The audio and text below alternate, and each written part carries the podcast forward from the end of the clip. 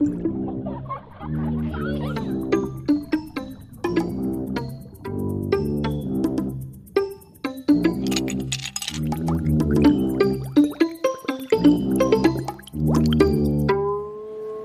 Platz, der Podcast des Oberösterreichischen Kultursommers.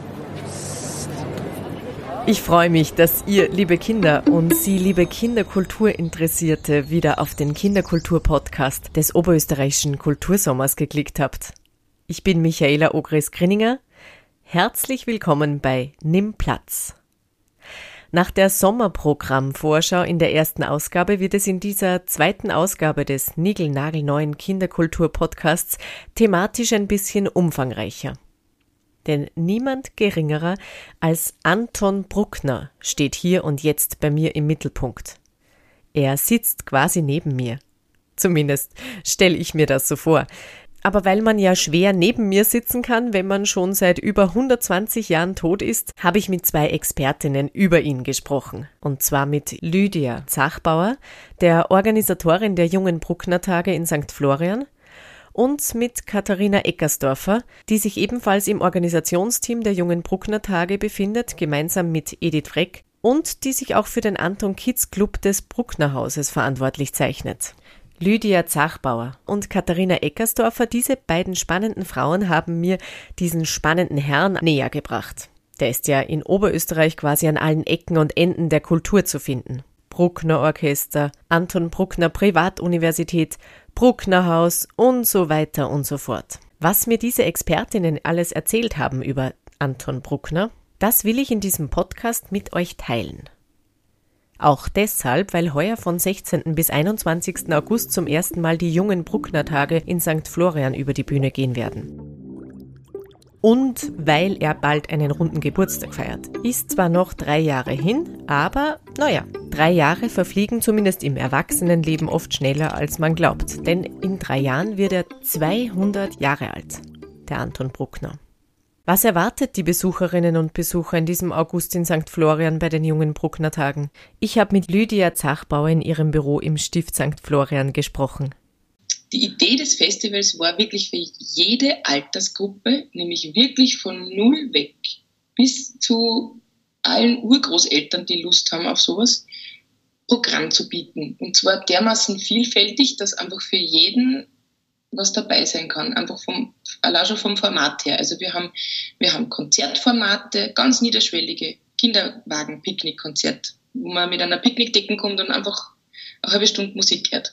Äh, über über Musiktheaterformate, wo getanzt wird, wo auch szenisch was dabei ist, über Workshop-Formate, wo man wirklich eintaucht, einerseits in die Musik und andererseits das vielleicht in die eigene Kreativität in Richtung Kunst umsetzt und eben auch so Dinge wie Themenführungen. Also bei uns gibt es wirklich einen Spaziergang mit einem absoluten Original, mit dem Yoshi Auer, der kennt sich so aus bei Bruckner, der kennt alle diese Geschichten, der weiß, wo die Bankerl stehen, auf denen der gesessen ist, wann er sich inspirieren lassen wollte. Also es wird ein sehr vielfältiges, buntes und sehr ja, unterschiedlich rezipierbares Programm. Und ich hoffe einfach, dass wir auf die Art und Weise wirklich für jede Altersgruppe äh, was bieten können, was einfach Spaß macht.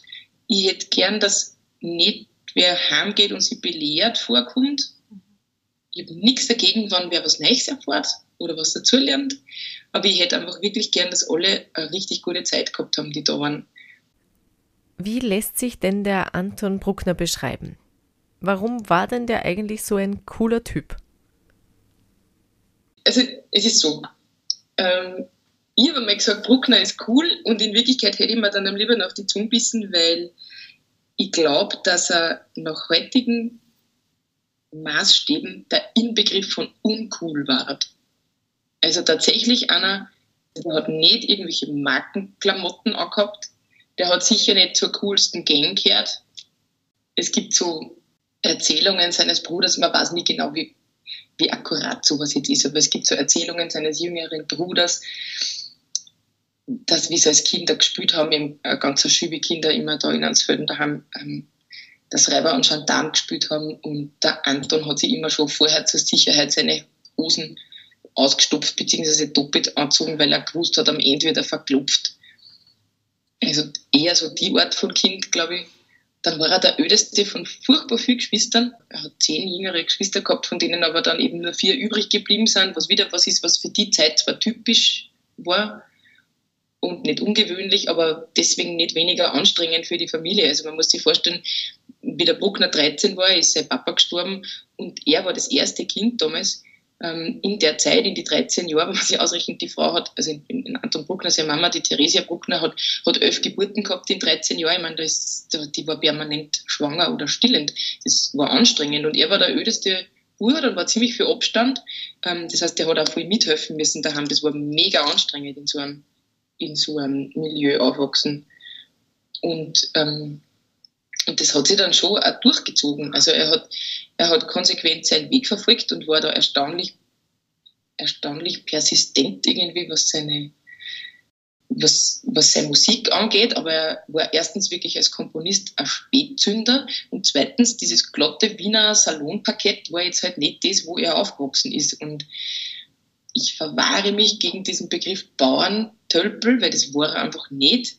Aber man muss schon sagen, dass er halt einfach auch nicht war wie die, wie die Wiener Salonlöwen. Und das hat, das, also, warum der Bruckner cool war, aber der Typ hat einfach Musik geschrieben, da kniest du dich nieder. Ja. Es ist irre, was der Musik geschaffen hat. Die Hälfte, die Hälfte davon kennen wir leider gar nicht, weil es noch keine Aufnahmegeräte gegeben hat, aber der hat die Leute wirklich von den Hockern gerissen mit seinen Orgelimprovisationen. Man muss sich das immer vorstellen in einer Zeit, wo man halt nicht jederzeit einfach ein Radio auftragen hat können oder, oder was auch immer in, in den MP3-Player und dann halt horchen, was an Kleid, sondern wenn man Musik hören wollte, hat man es machen müssen, und zwar selber. Und wenn dann das einer so Kinder hat, wie der Bruckner an der Orgel, das hat die Leute zur Raserei getrieben. Also das war wirklich der muss ein unglaublicher Musiker gewesen sein. Und, und wo man halt heute noch einen Blick drauf werfen kann, sind, sind seine Kompositionen. Das ist das, was uns geblieben ist. Ähm, ich habe als Kind den teilweise wahnsinnig laut empfunden. Also für das, dass das äh, dann hört man, er ist ein romantischer Komponist, und man sagt, boah, das ist voll unromantisch. Da kommt man dann erst später drauf, dass Romantik nichts mit, äh, mit Süß und mit Herzen zu tun hat, aber wahnsinnig laut, aber mit der Zeit bin ich draufgekommen, der kann auch wahnsinnig leise und wahnsinnig, in Österreich sagen wir heimlich, so einwendig. Das ist das, was ich, an, einem, was, was ich an ihm so cool finde. Der ist einfach unglaublich vielseitig gewesen als Musiker und hat, und hat Musik hinterlassen, die wirklich, ich meine, das, das sind so Begriffe, die man halt total ungern verwendet, weil das so nach Heldentum klingt, aber der hat wirklich unsterbliche Musik geschrieben. Heuer am Programm der Erwachsenen Bruckner Tage steht die vierte Sinfonie von Anton Bruckner. Hier hört ihr die ersten Takte in einer Bearbeitung von Katharina Eckersdorfer.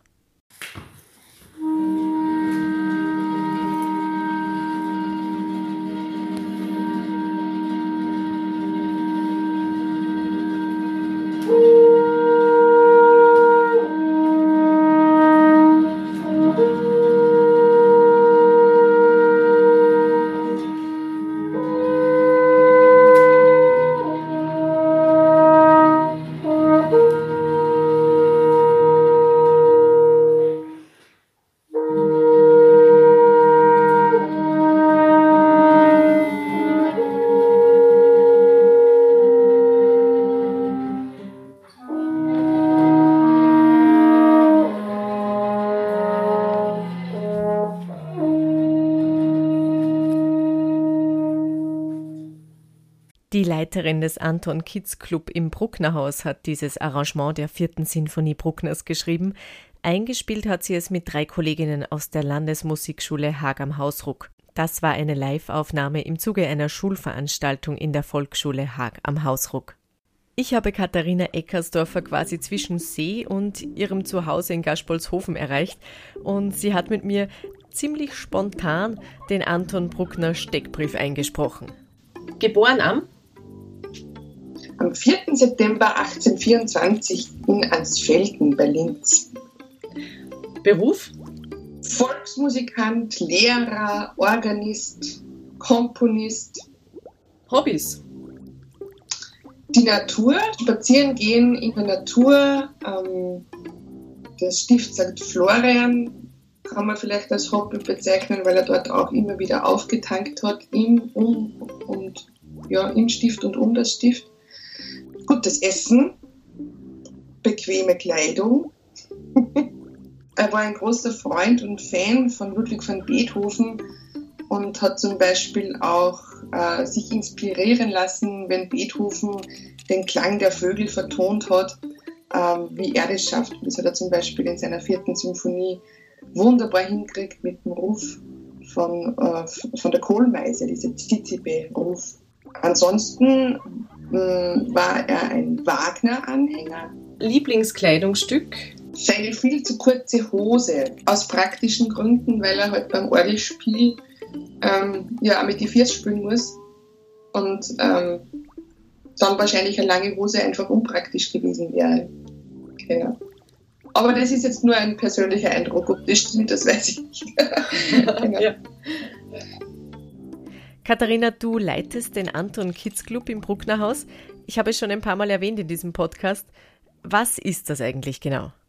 Es ist so, dass, dass sie sich sehr bezieht auf die Abendprogramme, die an diesen Dienstagen sind, dass wir einfach manchmal auch versuchen, die Künstler, die auftreten, ähm, kurz zu kriegen für eine Probe oder für um, Come Together oder der stellt dann sein Instrument oder sein Orchester oder sein Programm, wie auch immer, vor. Das ist schon bis zum Benny Schmidt gegangen, also es war schon, waren schon recht klasse Begegnungen, ja. Doch, doch. Genau, und da arbeiten wir halt einmal mehr und einmal weniger im Kontext zu Bruckner. Also es ist, nachdem es im Haus ist, ist natürlich das immer ein Thema, aber sein Leben und Werk ist halt mal mehr und mal weniger Schwerpunkt. Genau. Noch einmal möchte ich zurückkehren zu den jungen Bruckner Tagen, die in diesem August in St. Florian stattfinden. Bei denen wird es neben Konzerten, wir haben es schon gehört, auch Workshops beispielsweise geben. Einer davon trägt den Titel Praktisch romantisch und wird von Katharina Eckersdorfer abgehalten. Was hast du dir da für das junge Publikum ausgedacht bei dieser Veranstaltung?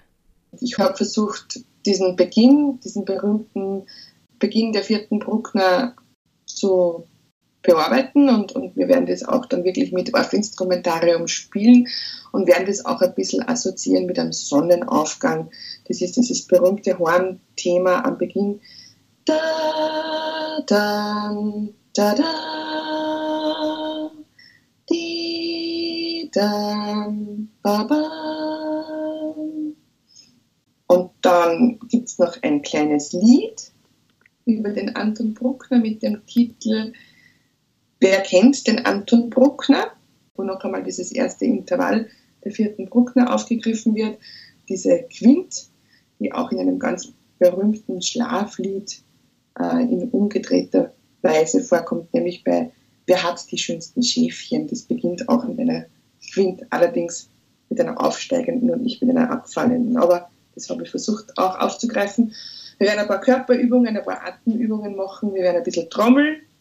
Äh, wir werden uns dem Bruckner-Rhythmus trommelnd annähern ähm, und werden einige Rätsel lösen zum Bruckner.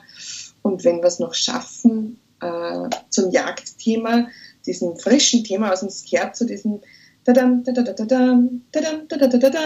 einen kleinen Tanz auch durch Choreografien sozusagen ja, und ich hoffe, dass man dann nach dem Workshop nicht nur weiß, wann und wie der Bruckner das komponiert und erfunden hat, sondern auch, wie sich anfühlt, das einmal selber zu musizieren und zu erleben. Wer sich interessiert und nun Lust bekommen hat, nach St. Florian zu fahren, bitte auf die Homepage schauen und vorab anmelden. Gerade die Plätze bei den Workshops sind schnell ausgebucht. www.brucknertage.at slash junge. So, das war die zweite Ausgabe des Kinderkultur-Podcasts des Oberösterreichischen Kultursommers. Wir hören uns wieder. Bis dahin, schöne Ferien, wünscht Michaela Ogris-Grinninger.